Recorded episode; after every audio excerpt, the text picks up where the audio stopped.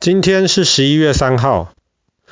我们在几个月之前讲过第一次世界大战是怎么开始的，但是一战是怎么结束，以及结束之后发生的事情，我们那个时候没有讲清楚。那我们今天正好有一个机会来仔细的交代一下。我们知道第一次世界大战是在一九一八年结束。可是，其实，在一九一七年的时候，发生了一件影响很深的事情。在那个时候，本来当时的俄国跟德国是在打仗的，可是俄国后来打不下去了。后来，俄国共产党在列宁的领导之下，就把俄国皇帝的权力给抢过来。那么，皇帝一家基本上都被处理掉了。然后在那个时候，俄国从有皇帝的一个时代，变成了一个共产党建立的苏维埃，就是 Soviet 这个时代。然后新上任的这个苏维埃政府就跟德国宣布停战了，我不打你，你不打我。这是在一九一七年发生的事情。那么这件事情其实影响到德国很大，为什么？因为到一九一七年的时候，虽然战争还没有结束，可是德国军队里面有一些人已经发现打不下去了。到一九一八年的时候，甚至德国军队里面最高的那个指挥官大将军，叫谁？叫做辛登堡。那这个大将军他那个时候就有想过，我要逼德国皇帝辞职。逼他退位，当然皇帝没有辞职，这个叫退位。要逼德国皇帝退位，建立一个新政府，让这个新政府来跟美国跟英国谈判，希望能够和平的结束战争。那个时候德国军队其实已经这么想。那战争毕竟一开始是德国皇帝挑起来的，那德国皇帝其实很不愿意，但是后来没有办法，军队已经不太听他管了。后来德国皇帝就决定，好吧，那么我要学英国的皇帝。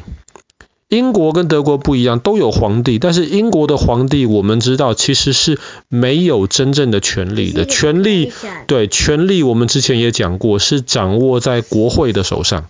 当时德国也希望能够走英国的这一套，保留皇帝的名字，可是权力转到国会的手上。可是德国的转变失败了。那么德国转变为什么失败呢？因为当时军方其实抓住了权力，军方不希望跟议会，就是跟国会来分享手中的权力。那么到一九一八年的十一月三号的时候，那个时候大家都知道德国打不下去了，可是那个时候德国军方做了一个命令。那个命令是下令在德国海军基地叫做基尔呃 Kiel，德国的海军基地的这些士兵们开船出去要打仗。这个时候是一九一八年了哦，德国的海军已经几年没有离开过港口了，因为那时候德国海军被英国海军压着，根本没有办法离开港口。忽然在战争快打不下去的时候，水手们接到命令要开船出去跟英国人打仗，怎么可能？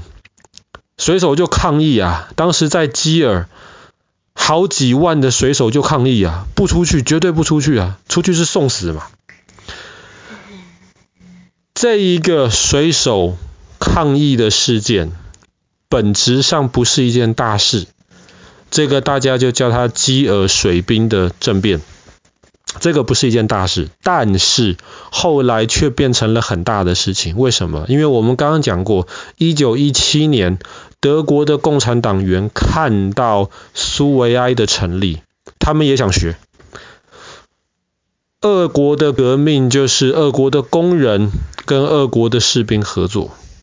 所以德国们就想了，现在士兵已经开始闹事了，我们工人在合作，我们最好在德国也建立一个共产党的政府。所以德国共产党员跟支持共产党左派的这些人就开始跟着士兵闹，这件事情就越闹越大。十一月三号开始的，闹到十一月十一号，德国政府宣布我们投降了，一战不打了。其实一开始就只是在基尔的这个水军的政变而已。但是德国跟俄国最大的差别就是在有没有列宁这样子的一个领导人。俄国有，在列宁的带领之下建立了苏维埃，就是后来的苏俄苏联。可是德国没有一个这样子的人物，所以当德国的这些共产党跟左派的这些人夺取了德国政府的权利的时候，其实德国政府呃不是德德国政府，德国民间比较有钱以及中产阶级的这些人，他们很担心，他们非常怕共产党，所以当共产党快要掌握权力的时候。他们就开始联合那些军队的人，军队的指挥官呐、啊，不是下面的士兵呐、啊，就联合的军队的指挥官，这些是所谓比较右派的人士，就开始跟左派的这些共产党员开始杠上了。杠杠的结果呢，大家找到了一个共通点，共通点就是我们还是需要一个国会，我们要让国会来选举，所以当时。德国就决定了，皇帝拜拜，我们的一个共和国。可是这个共和国一建立的时候，军队的人就给共和国压力，共和国没有办法，就答应军队的人说：你们继续保有你们的权利，我不碰军队，但是军队你不要跟我闹事。所以。建立起一个新的德国之后，其实还是没有很好的处理好里面的问题。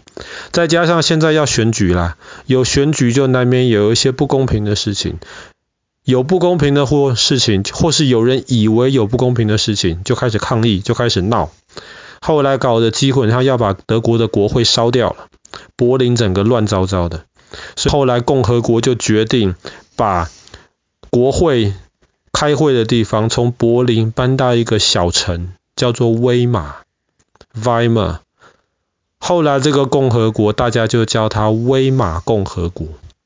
威玛共和国就是接替着发动一战的这个德意志帝国。威玛共和国一开始就是乱糟糟的，国会里面左派跟右派闹不定。而且更糟糕的事情是，因为一战德国投降了，德国又是发起一战的，又是投降的，造成了这么多人死亡，这么多东西被破坏掉了，所以打赢的这些国家就要求德国要赔很多钱。德国赔不了这么多钱呐，那怎么办呢？你要我赔钱嘛？那么威玛共和国就印钞票。印非常非常非常非常多钞票，那样子，那样子，钱都 priceless。没错，我们之前讲过通货膨胀的故事，你还记得？所以印了这么多钞票之后，当然你就可以把要赔英国、赔法国的这些钱能还了啊，对不对？对。可是还了没有用啊，因为德国里面的钱已经不值钱了。德国老百姓的生活就很辛苦，发现钱根本买不到东西，所以老百姓就非常反对这个威玛共和国。不只是老百姓反对啊，共产党的人其实也反对啊。为什么？因为共产党的人想建立的是一个共产党，像是苏联这样子的一个苏维埃式的国家。军队的人其实也反对啊，为什么？因为虽然刚刚说了威玛共和国不敢动军队的权力，可是军队本来非常非常大，德国打输了之后，被要求军队里面只能有十万人，本来一百多万、两百万的军队，忽然变得只有十万人，那么剩下的这些士兵、这些将军怎么办？就没有工作啦，所以军队也不满意，大家都不满意的情况之下，大家就在找。有没有一个新的英雄可以带领德国离开这个非常混乱的威玛共和国这个时代？没错，后来希特勒就出现了。希特勒本来一开始他是要革命的，他是要闹事的，所以一开始希特勒就带领他的纳粹党的那些人开始闹事，可是闹一闹没有用，被威玛共共和国的警察抓起来。拿去关在监牢里面了，所以希特勒在监牢里面被关了几年，仔细想通了之后被放出来，他就决定了，我不闹事了，我就走合法的路线，我就来选举。纳粹党就开始选了。结果因为纳粹党强调的就是要恢复德国的荣耀，要让德国再次强大起来。诶，这怎么听起来跟前几年那美国前总统川普讲的那个口号有点像？OK，这个不是爸爸爸的本意哈。但是希特勒当时是这个样子。所以就开始有老百姓支持希特勒，而且军队的人也开始支持希特勒，因为他们相信希特勒要让德国荣耀起来的话，最快的方法就是打仗，打胜仗嘛。打胜仗的话，没错，军队就会变得更重要了。老军都会回来啦。但是当时威玛共和国的一些领导人们认为希特勒这个人没什么好怕的，他们认为即便你纳粹党。可以选举选得很好，可以在国会中有非常非常多的国会议员。希特勒没什么好怕的，我们这些人可以控制住他，所以他们不介意跟希特勒慢慢的分享权力。